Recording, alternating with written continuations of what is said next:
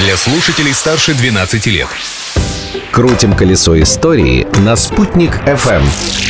Слушайте удивительные подробности и интересные факты в историческом путешествии с Веленой Мусабаевой. Всем большой привет! На календаре 4 июня, и вот какими событиями вошел в историю этот день.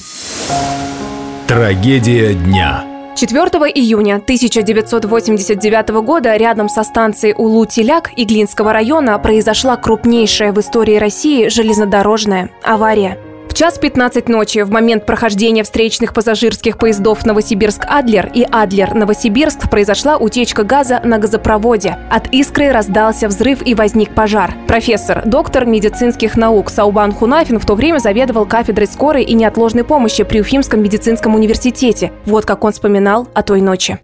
Сперва была полная неожиданность и какая-то растерянность. Это была ночь, 30-градусная жара. И, конечно, быстренький сбор кафедры, сбор медицинских работников лечебных учреждений. Во-первых, были много вопросов, сколько пострадало. Точности информации не было. И потом, какие там дороги, как туда подъехать. Было масса трудностей.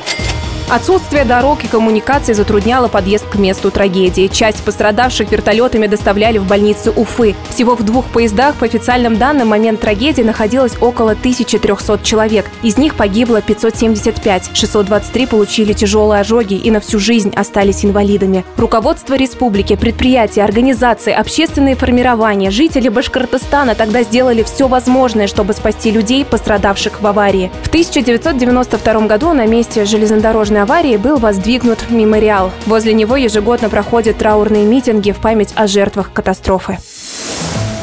Рекорд дня. 1915 году у нас в Уфе метеорологи записали в своей сфотке редкое явление. После невероятной жары в 4 часа начался вихрь, а затем стал падать град. Сухой, без дождя и невероятной величины, больше куриного яйца. Вообще, 1915 год запомнился в истории как год Великого Сибирского пожара. Из-за жары и отсутствия осадков на территории огромной нашей страны горели леса. Из-за дыма летнее солнце практически не светило. Города, поселки, деревни погрузились во тьму. Все это сильно сказалось на урожае. В нашей республике посевы собирали на 15 дней позже обычного. Вот таким был 1915.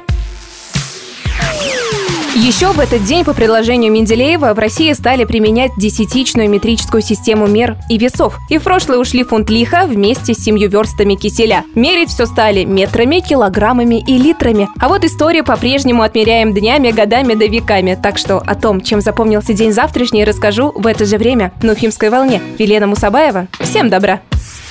Колесо истории на «Спутник FM.